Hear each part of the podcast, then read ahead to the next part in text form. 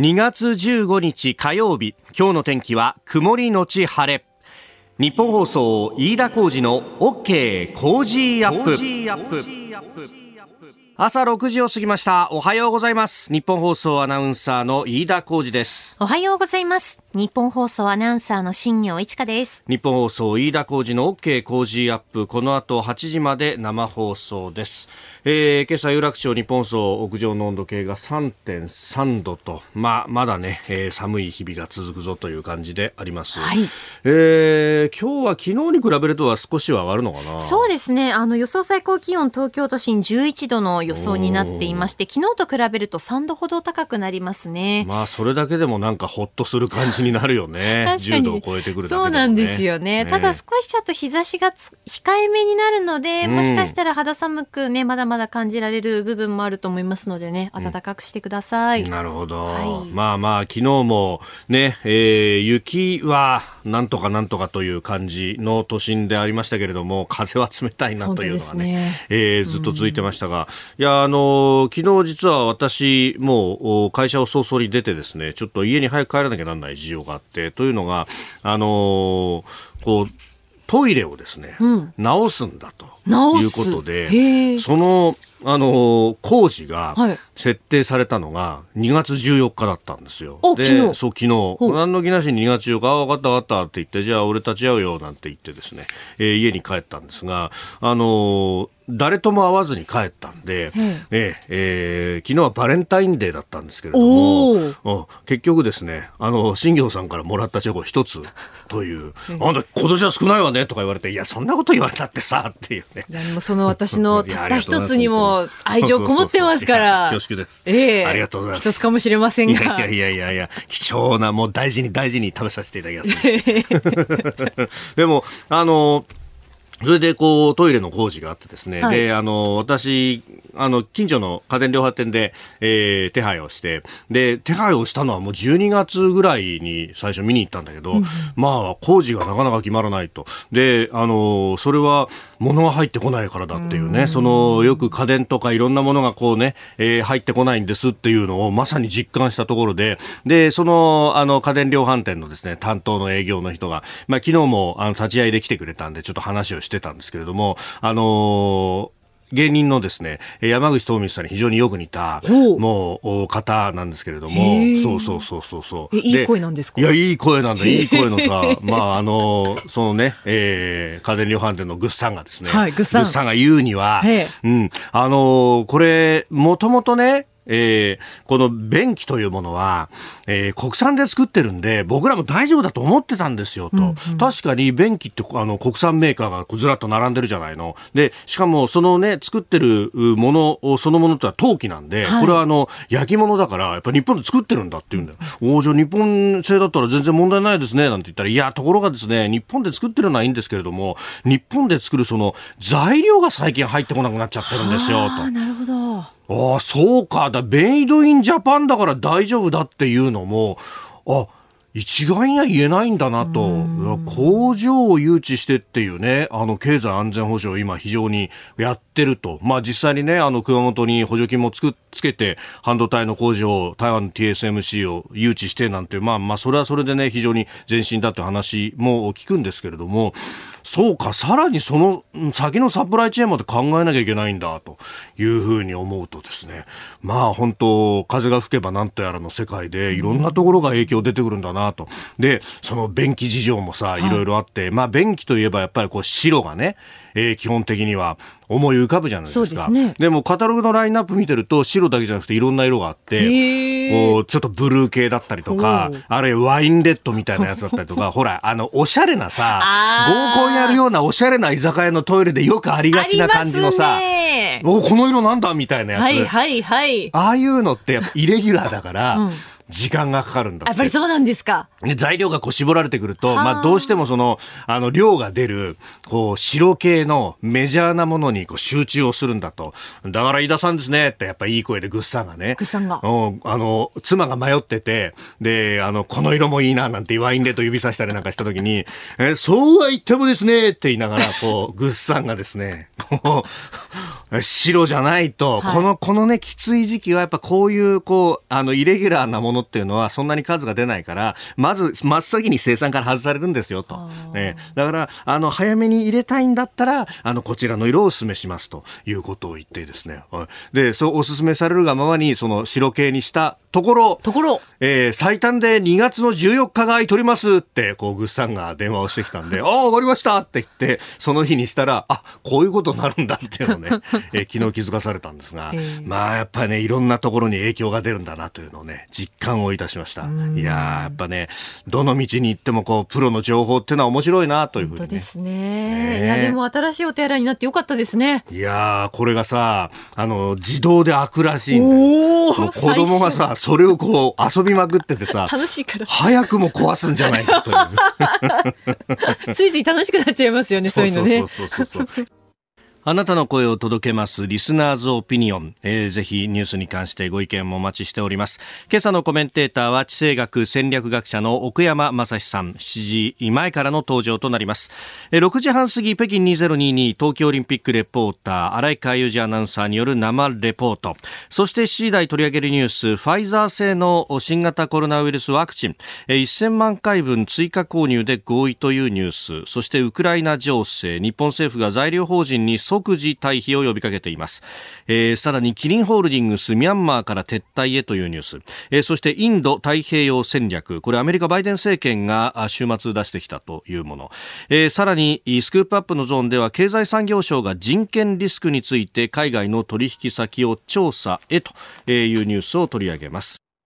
ここが気になるのコーナーです、えー、スタジオ長官各紙が入ってまいりましたが、えー、一面のところでねあの昨日の東京株式市場についての数字が、まあ、日経新聞は出ておりますが日経平均昨日は、えー、2万7000飛び79円59銭と前の週末というか、まあ、3連休前の木曜日と比べると616円49銭安というのが出てきております、まあ、ウクライナ情勢をめぐってというところもありますが、えー、それによって、えー、市場いろいろ触れておりますがが、うーん今、現状を見ていると原油の価格1バレルあたり95ドルを超えてき、えー、ている場面がありますね。えーアメリカの WTI も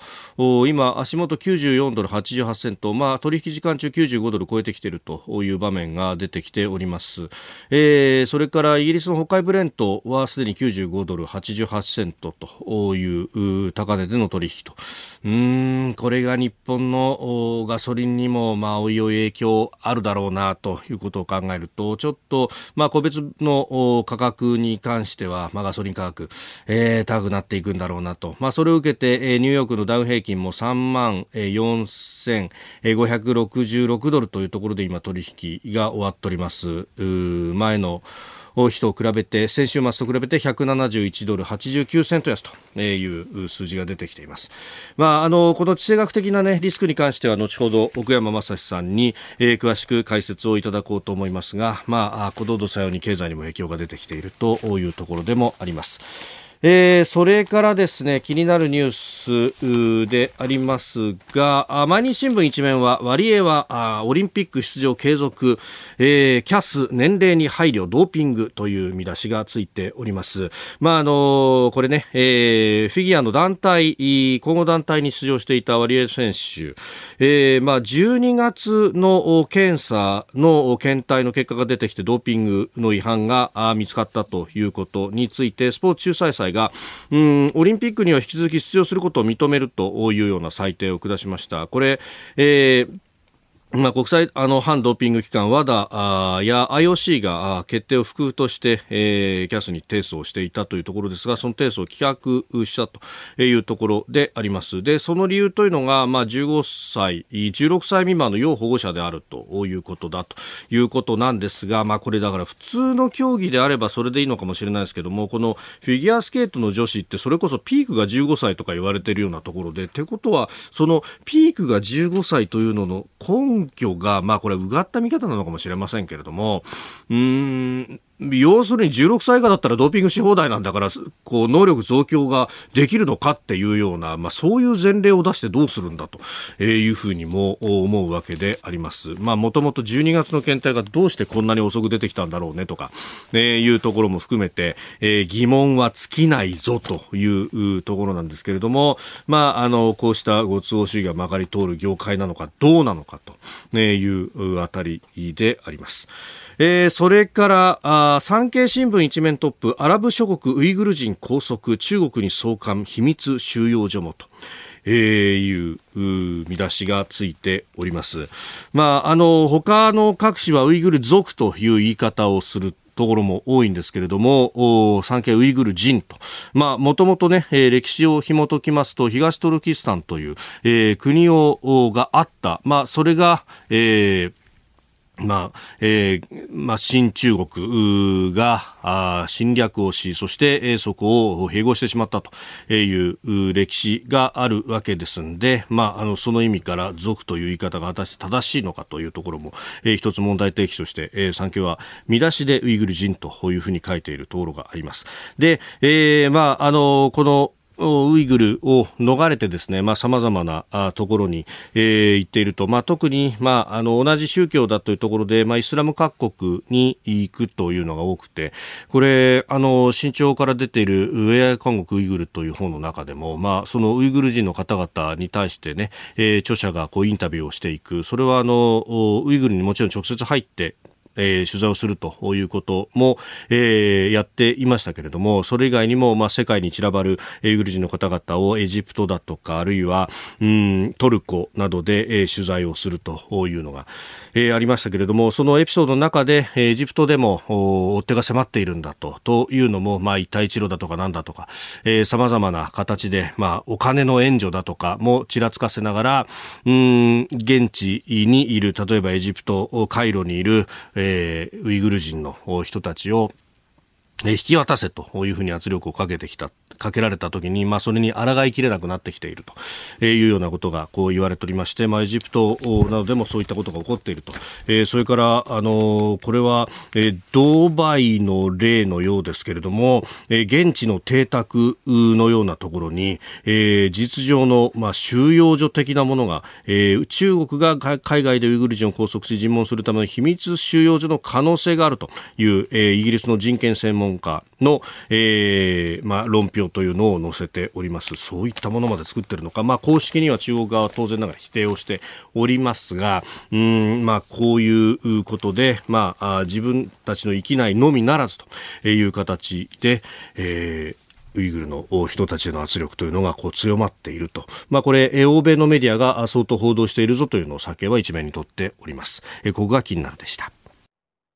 北京トゥデイズレポート、現地北京とつなぎます。えー、東京オリンピックレポーター、荒井川裕二アナウンサーです。荒井川さんおはようございます。おはようございます。よろしくお願いします。よろしくお願いします。日本でもずいぶん話題になっていると思いますが、昨日夕方、はい、北京市内では、えー、羽生結弦選手の記者会見が行われました。はい、はい、えー、10日木曜日にフリーの演技を終えて、で昨日実は4日ぶりにリンクで練習を行ったんですね、その羽生結弦選手、うん、えー、赤いジャージ姿で現れた羽生選手。えー、実は去年10月に痛めていた右足首、あのフリー前日の練習の時に右足片足で降りて痛めていて、でも痛み止めを飲めな飲まなきゃいけない、危険して安静しなきゃいけないという状態だったんですね。はい。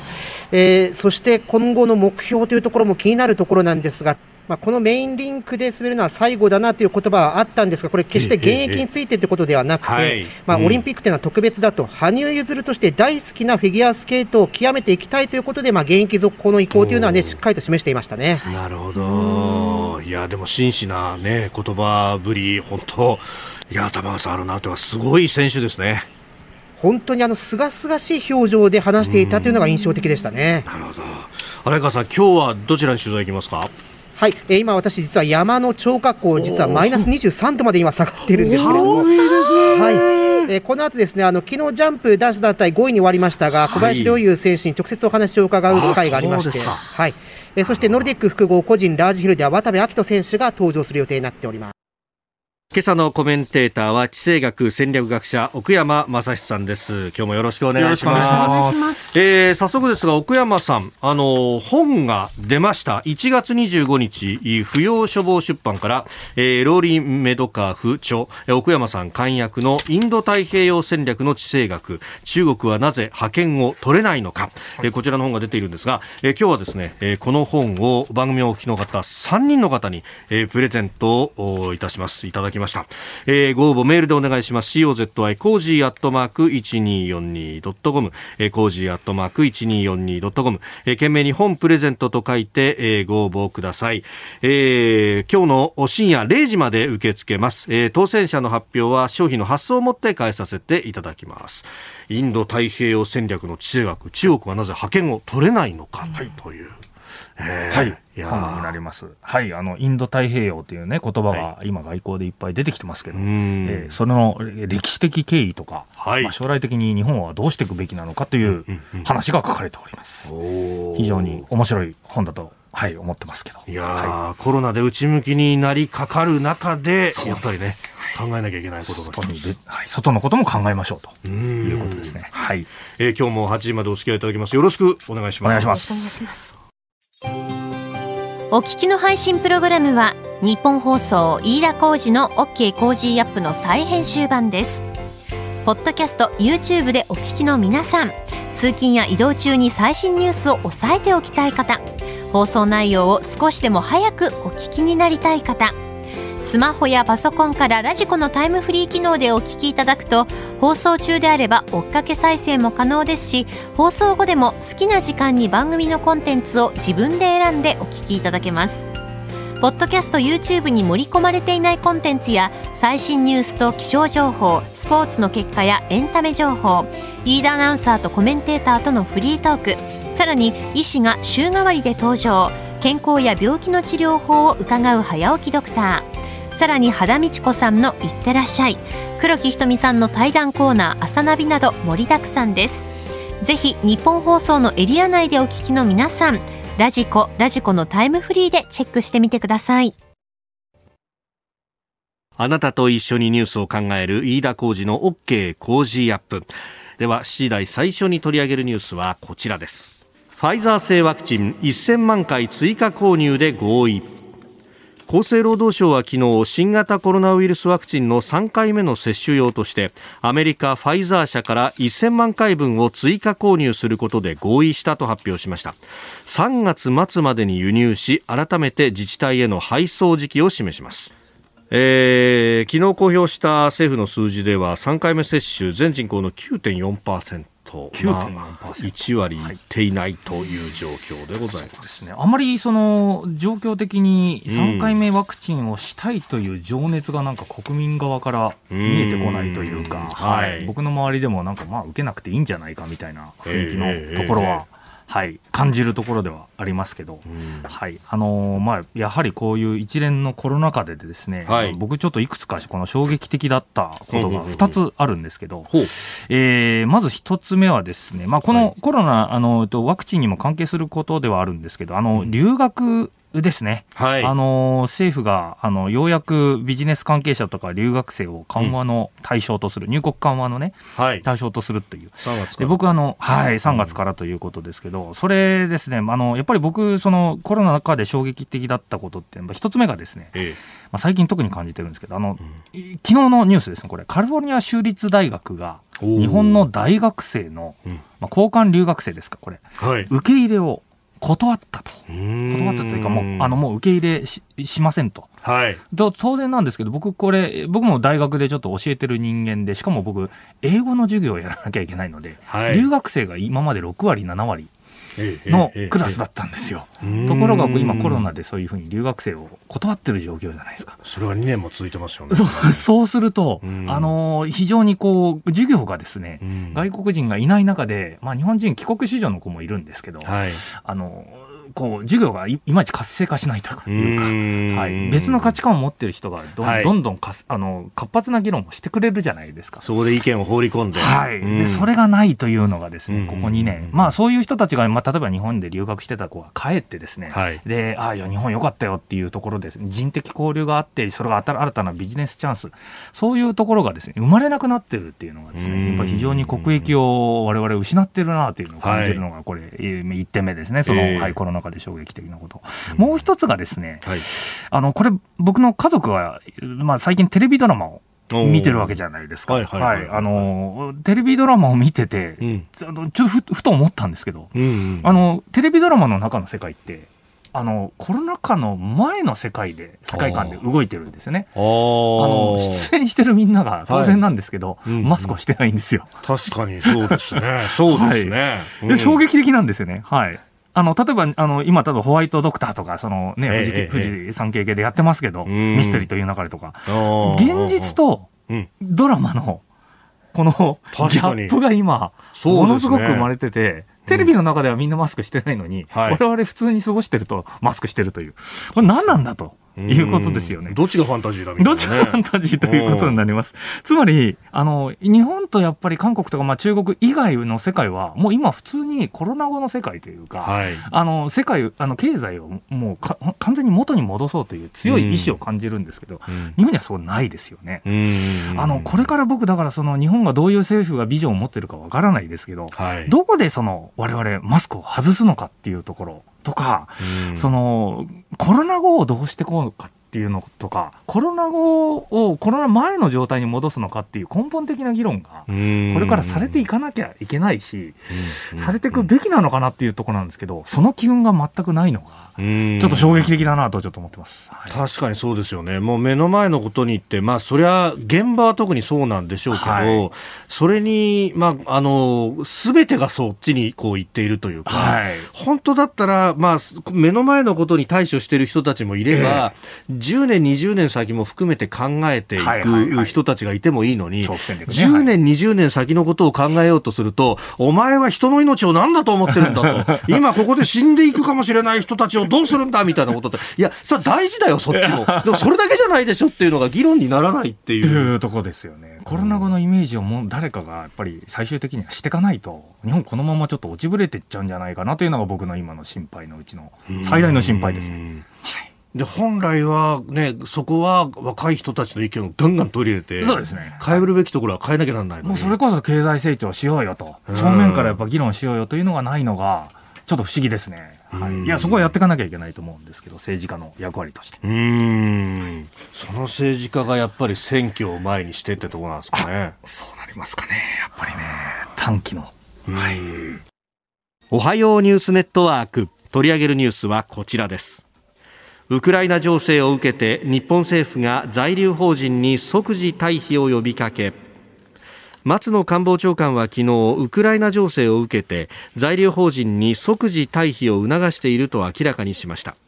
首都キエフの日本大使館員については不測の事態に備え一部を除き国外退避させる。領事業務を含めた限定的な機能は維持すると述べました。えー、G7 が足並みを揃えて、まあ、侵攻した場合には対ロ制裁をするんだと、経済制裁だというような話も出てきたりなんかしております。ね、当然ですよね。はい。あの、ロシアというのは、あ非常に今もう、イケイケどんどんというはい。はい、あの脅しをですねしっかり使ってやってくると、えー、あまあ、見方によればすごくヤクザ国家だなんていう人もいますけど、はい、我々があ僕はこのものに関してやっぱりまず戦略家の考え方としてこう戦略考える人間として一番あの考えなきゃいけないのは、はい、軍事侵攻は起こるという前提。起こるという前提、はい、もうこれはあの外しちゃいけないと思います、はい、やはり最悪の事態を想定するというのは、はい、当然のことことなので、えー、日本政府がこういうふうに在留邦人、即時あの退避呼びかけっていうのは、これ、正しいことだと思います、はい、はい、戦争起こるという前提で考えましょうということですよね。ただあの、現在のこういうロシアとそれに対する西側のその NATO の東方拡大っていうところがまあ一つの焦点なんですけど、その焦点をめぐっての、えー、ことのこの今回のこういうような現象をですね、はい、えー、大きく見る我々ちょっと引いて考える必要があると思うんですよね。はい、でその引いて考える必要は何かというとですね、はい、あのロシアっていうのは、まずちょっと熊であるという認識を我々持たなきゃいけないということなんです熊。はい。で、そこに、まあ EU というか、まあ、そのと西側の諸国が、まあその熊の前でバーベキュー大会を開いてたと、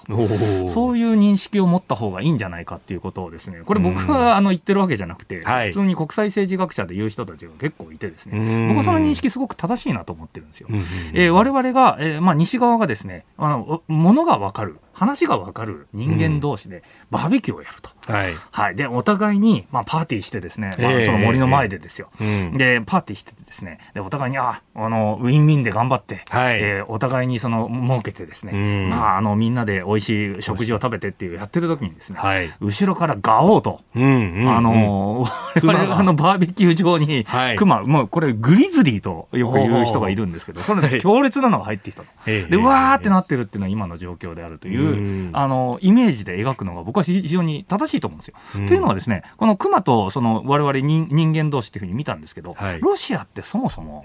19世紀の世界観、うん、やるかやられるか。帝国主義的な。帝国主義のまさにあの時代の世界観そのままを持ってる存在ではない、じゃないですか。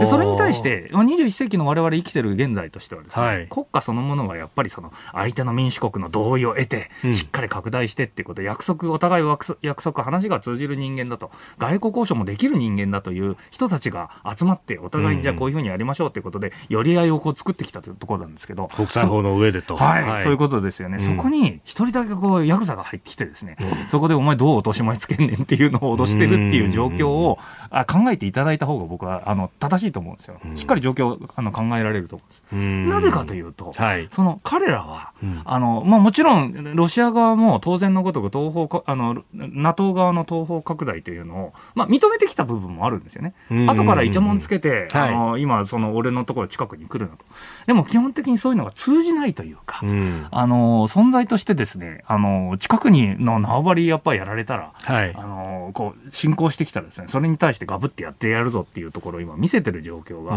現在の状況なんですよ。で EU 側はもちろんあの同じ人間としてパーティーやりたいんだけど突然あのわけのわかんないクマが吠え出したと、でその彼らロシアというのは非常にそのなんていうんですか自分たちでその勝手にこの情報を操作したりとかしてですね。で今我々が NATO 側にこう侵攻されてるんだっていう物語を、そのロシア国内で作ってますので、うん、国民としてはもう今やられてると、だったらやり返すしかないという状況になってるっていうのは非常に怖いなと。いうふうに思ってるんですよね。話が通じない、その、一つの大事な視点としてですね、その、19世紀志向のロシア。はい。それは非常に、あの、まあ、やるかやられるかの世界観を持ってる人たちが、ウィンウィンでやりましょう、ビジネス関係でやりましょうって言ってる21世紀型がどう対処するのかっていう、あの、ゼロサム思考を持ってる人に対して、ウィンウィン思考の僕たちはどう対抗するのかっていうのは根本的なこの、あの、ジレンマが今起こってる、はい、そういう認識をした方が、今のこの現状っていうのは非常に分かりやすいんじゃないかなっていうふうに僕は、はい、そういう理解をすべきだと。いうふうに思ってます。だそうすると、ゼロサム思考できてるところに、まあ、妥協案とかっていうのは、成立しえない,、ですね。あの、妥協案っていうのはそもそもその、ウィンウィン思考。じゃないですか。まあ、お互い譲り合うというところの。で、その譲り合いと、まあもちもちろんロシアもたまには譲ったりとかしますけど、はい、基本的にはやられてるっていう、すごいこう、なんていう被害者意識みたいなものがあって、で、それをどんどん入ってくる情報をそれをねじ曲げて国民に教えてるっていうところもありますので、あの、今更そういう、まあ、熊的な、ね、グリズリーみたいな存在にですね、正しい情報をいくら解いたところで、向こうは本能でこうやってきてるっていう部分もありますので、それにどう対処しようかなというふうに悩んでるのが、現在の、え外交交渉のすべてのまあ根本的な原因だなというふうに僕は捉えてます。でそういうふうに捉えるべきだと思うんですよ。はい、でそうすると根本的なところは、はい、そのまあ帝国主義的な考えでいけばもうパワーとパワーということになってしまう。いうことですね。そうするとじゃあ、ウクライナに対して西西側も直接、はい、何か兵力を投射するなりっていうことになるのかどうなのか、はい、ということで。で、そうするとやっぱ戦争になってしまいますので、えー、これどちらかというと最終的には僕の読みではある程度の妥協が図られて、まあ、西側もロシア側も、まあ、ちょっとこうお互い言いたいこと言ったよねってこと引くのが一番だと思うんですけど、はい、今の現状だとロシア側はちょっと引けない状況なので、あの多分ウクライナ側に、まあ、とにかく強烈にわれわれの影響権であること、要するに縄張りであるってことを、お前ら認めろよと。俺たちの影響下にあるっていうことを、えー、認めろよっていうこと。を、まあ、ロシア、あの、西側にもそういうふうに、アメリカ側にもやっぱり求めてくるでしょうし、うえー、それをウクライナ側にも、あと、あえてものすごく今日、自分たちの主張を認めさせるっていうところで、影響権を確立する。自分のこのいる場所、まあ、縄張りですよね、はい、それをしっかり確立するということが、まあ、熊と熊であるロシアの、まあ、求めてるところであるっていう認識をしないと、我々ロシア話が通じるということをなんか見誤ってしまうっていうのが、あの非常に心配しているところです、僕は。はい。まあ、そうすると、まあ、その直接戦力投射はしなくても、ええまあ、ロシアが脅威と感じるような抑止力をどう効かすかみたいなところで、ミサイルだとかそういうそうですね、ジャベリンっていう、その今、対戦車ミサイル、誘導ミサイルみたいなものを、まあ、渡して、まあ、スウェーデンの方から渡したりとかっていろいろしてますけど、そういう形で、やっぱりロシア、まあ、ロシア、熊であるロシアが一番嫌がるのは何かというところを、やっぱり突き詰めて考えないと、脅ししてきてますので、それに対してどう対抗してかということを考えるとですね、あの、我々もなんか脅し的なものをしっかりやっていかないといけないよね、西側としてはやっぱそういうふうにしていかなきゃいけないよね。ということで、金融制裁っていうのはあるんですけど、はい、果たしてそれがどこまで効くのか、えー、経済的に痛くても、はい、あの我々いや欲しいものは取るんだっていうふうに覚悟されてしまうとですね、まあ、非常に困っちゃうわけですよね。はい、そこのジレンマをあの我々感じながら今外交の仕事をギリギリの交渉をしているというのが正しい姿なのかなと僕は思ってます。でそれに対してじゃあ日本はっていうと力による現状変更っていうものを認めてしまうようなことがあると、これは直接東アジアに跳ね返ってきますよね。もちろんもちろん。それは台湾有事というところなのであの当然のごとく今中国台湾が、うん、あの非常にこのロシアに対して西側がどういうふうに対処している特にアメリカがどういうふうに対処しているのかっていうのは、まあ、非常にタスクフォースみたいなのも作ってですね彼らそれ現状分析しております。でそれがやっぱりこれ中国も同じようなことをやってきた場合どうするかっていうところのアナロジーとしてこれから使われているっていうのはこれは間違いないですね。日本も本当はそういうところでしっかり見ていかなきゃいけないのかなというふうに思いますけど。はい、まあこれウクライナをめぐってのアメリカの立場と、はい、この台湾をめぐってのアメリカの立場というのは違うんだという指摘もあります、ね。はい、もちろんもちろん。あの当然なんですけどこれはアメリカにとっては実はウクライナよりもあのまあ、台湾の方が歴史的にもものすごく関係ありますし、はい、昔から支援のその濃さともありますし、すべてにおいて優先順位は僕全然上だと思うんですよ。ただ、今アメリカ側のメディアとか、はい、特にそのヨーロッパ系のですね、うん、非常に知識人がやっぱりアメリカも多いので、その人たちが本来ならばアメリカの今優先順位としては1位じゃないところに、つまりウクライナっていうところにすごく全掛けしようとしてるっていうところは、逆にその本来バイデン政権が狙っている、はい、えー、東アジアの安定、これからまあ中国台頭ですから、そこの最大のライバルで中国とどう対処していくいくといくのかというところに、こう優先順位を間違えちゃうというか。本来は今、東アジア、われわれね、日本の周辺が一番大事なんですけど、はい、それを逆にあっちの方に引っ張られちゃうっていうのは、非常に僕はまずい状況だなとます、はい、その辺はアメリカ政界とか言論に対しての工作っていうのも日本は考えておかなきゃいけないですか？できればっていうことなんですけど。できるのかなというのがちょっと心配な部分ではありますけど、はい、そうすると日本は日本で独自に対処するっていうのも考えておかなきゃいけない、はい、そういう意味で今回のような G7 のこういうまとまったものですね、金融制裁を共同して課す用意があると、うんうんうん、これはまさに日本がやらなきゃいけない部分であると思っております。はい続いてこの時間教えてニュースキーワードです。インド太平洋戦略。松野官房長官は昨日の記者会見でバイデン政権がインド太平洋戦略を公表したことについてバイデン大統領が自由で開かれたインド太平洋実現に向けた取り組みを進める中文書の形で地域へのコミットメントを明確に示すもので歓迎したいと述べました。えー、11日ですから、まあ、先週末にインド太平洋戦略をバイデン政権として出してきたということであります。はい、はい、このキーワードを取り上げていただけるのはですね、いえいえ。非常にありがたいなと思っております。というのはですね、はい、あの私あのインド太平洋戦略の地政学という本を翻訳させていただきましてですね、はい、え。ー、えー、そこの概念がやはりもう今非常に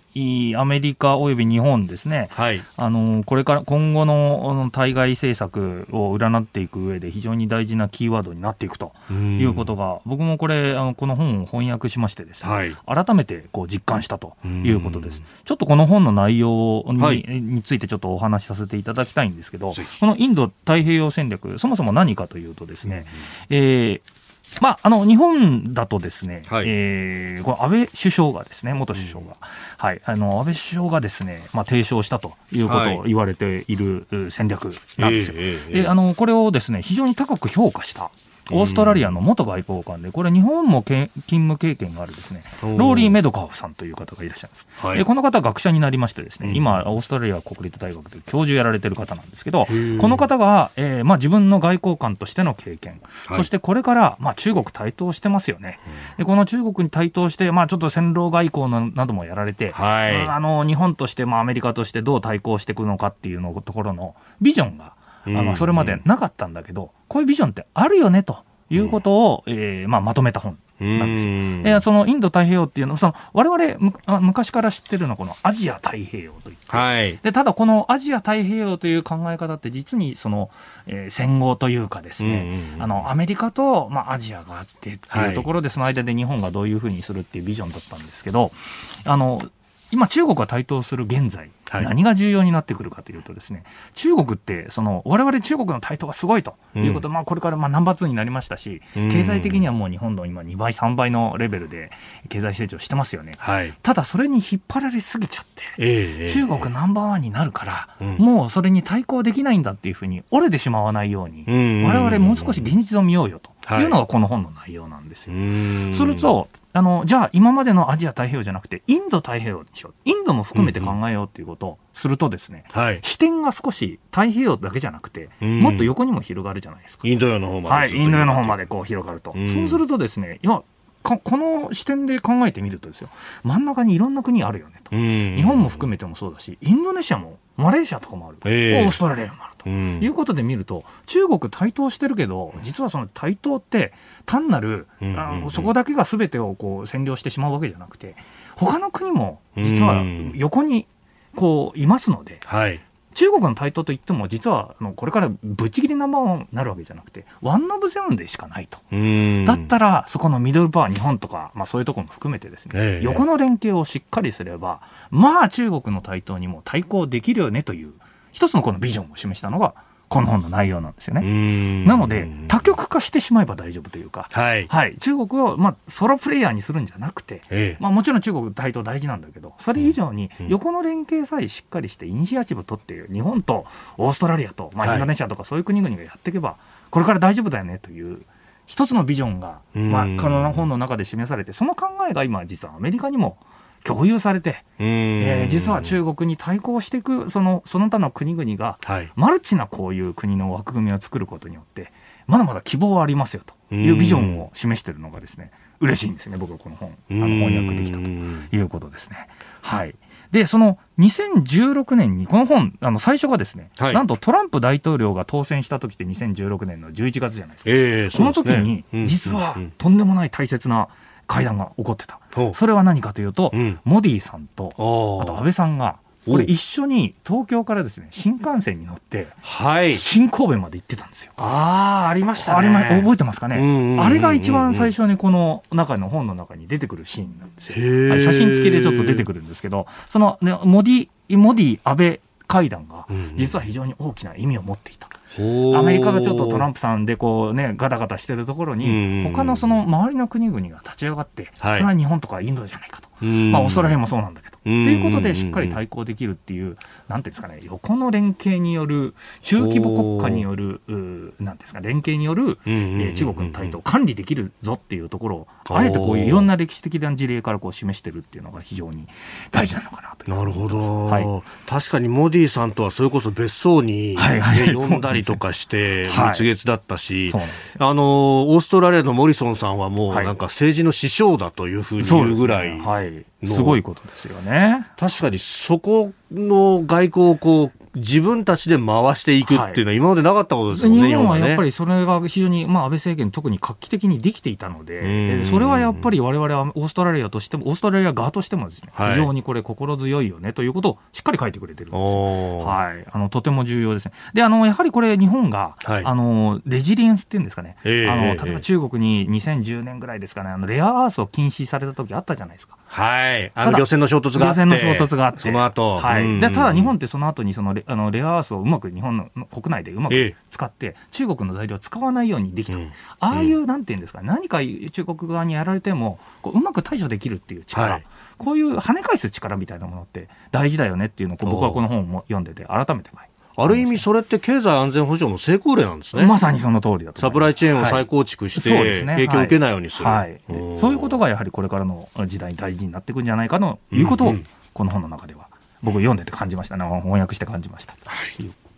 続いて、ここだけニューススクープアップです。この時間、最後のニュースをスクープアップ政府が強制労働排除に向けて現地調査、企業に対し指針を策定へ。政府が今年の夏をめどに取引先などの人権侵害リスクを調べて予防する人権デューデリジェンスの指針を作ることになったと今朝の日本経済新聞が伝えています。サプライチェーンに強制労働や児童労働がないかの調査の手順を示すということです。えー、この話、あのー、先週あたり日経がスクープで出してい。ましたが、はい、まあ、それに追加というか追撃という形で、はい、えー、出てきております。将来的には法整備もなんていうね話が出ております出てますね、はい、あのー、これ不思議不思議ではないんですけど、えー、まあ、日本経済新聞というその株価に直結やっぱ企業との仲がいいという日経新聞がですね、非常にこの話を追いかけているのがですね、えー、あのあの中国の人権問題も絡んでですねはい、非常に最近積極的にやってるなという印象ですね。はい、あのやはりそういう問題が日本のまあ企業に跳ね返ってくるんだと、はい、あの危機感、まあ、リスクとしてあるんだということをしっかり日経新聞側が、あの非常に意識してる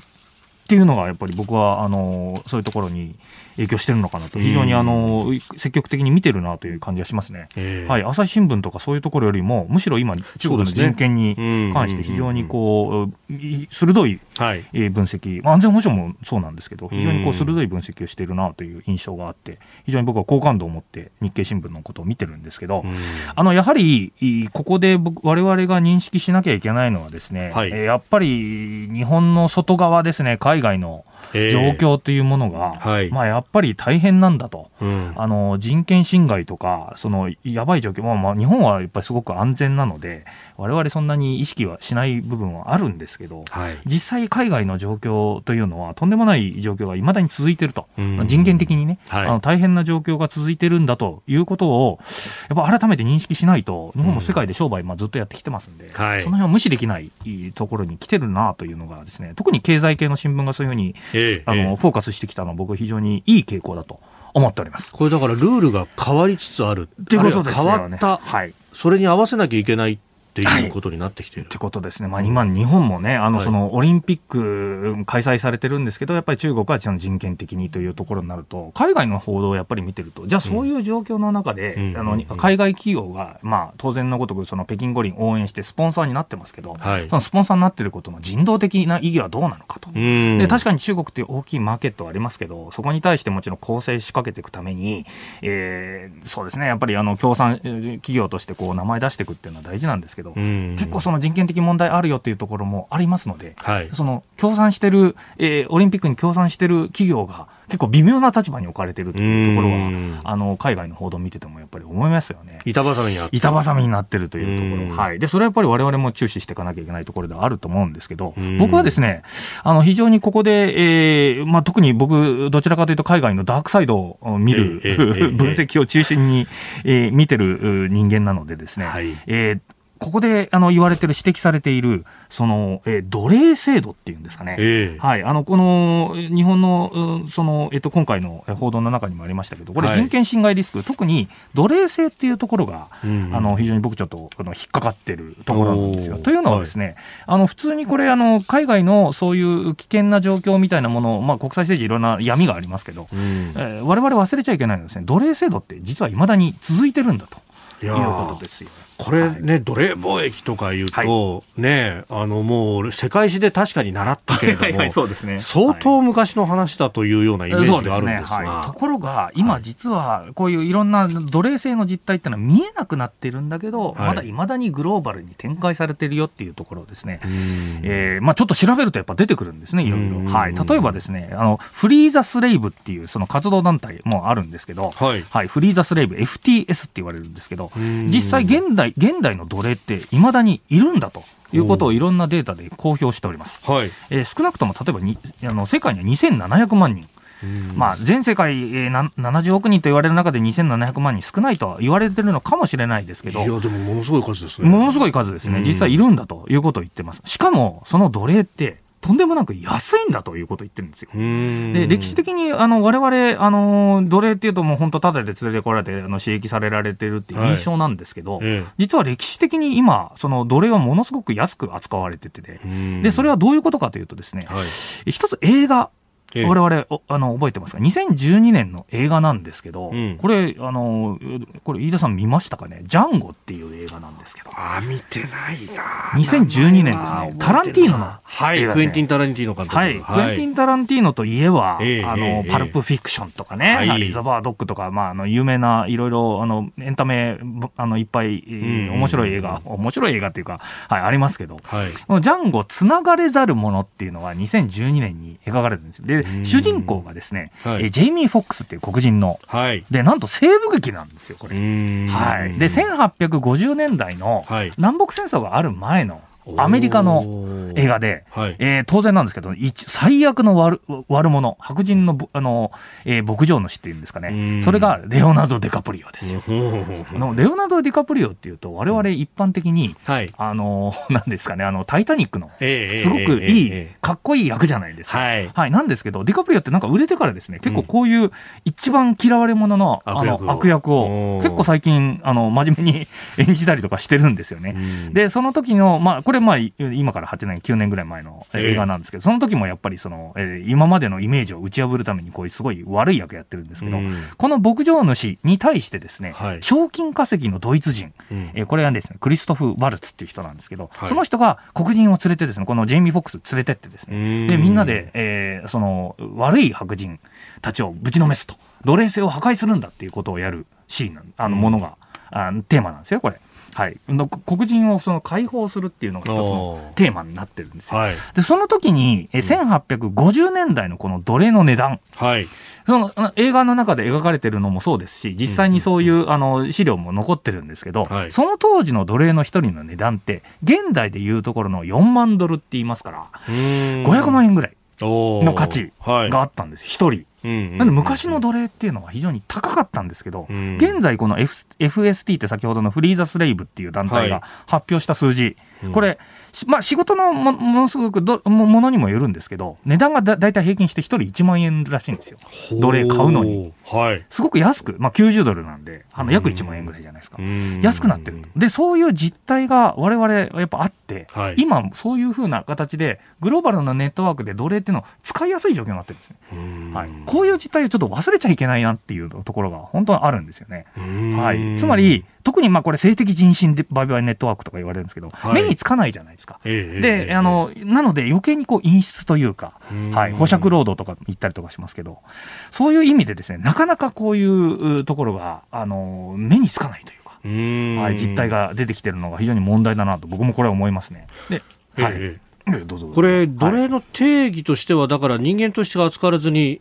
ものとして売買されると、はい、そういうところにあるわけですか？ということですね、はい、なので人間以外っていうことになっちゃうんですよ、奴隷ってやっぱり必然的に、そういうふうな形で使われてる人いっぱいいっぱいいますので、で正当な対価は支払われない支払われないということですね、買われてしまうという状況じゃないですか。はい、なので、えー、逆に人間以外ってことにもなっちゃうので、彼らの、まあね、か苦しみとか痛みっていうのを、なかなかこう、えー、同情するような制度っていうのがなかなかでききにくいっていうことですね。はい、あの表向きにはほら書類上はしっかりこれは普通に私のところに働いてきてもらってっていう書類とかはそういう組織とかは雇用契約で雇用契約でに装うということですか？はい、ということなんですよね。なのでなかなかこういうふうに状況実は昔の奴隷よりも今の奴隷の方が安いという実態があったりとかする。見えなくなる。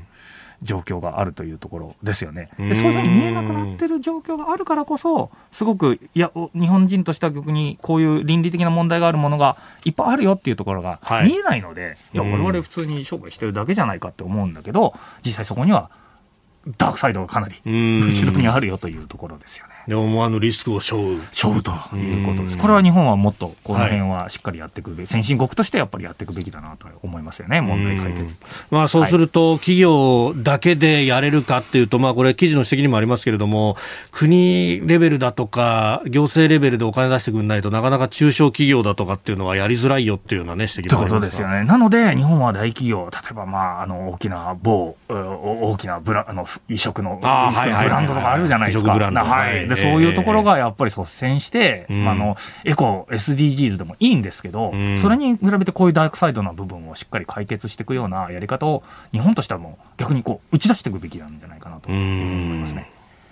えースクープアップ今日はまあ強制労働に向けて現地調査という政府の指針、えー、経済安全保障についてお話しいただきました、えー、ここだけニューススクープアップでした今朝もポッドキャスト YouTube でご愛聴いただきましてありがとうございました。飯田浩司の OK Cozy up 東京有楽町ニッポン放送で月曜日から金曜日朝6時から8時まで生放送でお送りしています。番組ホームページでは登場いただくコメンテーターのラインナップや放送内容の原稿化された記事など情報盛りだくさんです。また公式ツイッターでも最新情報を配信中。さらにインスタグラムではスタジオで撮影した写真などもアップしています。ぜひチェックしてください。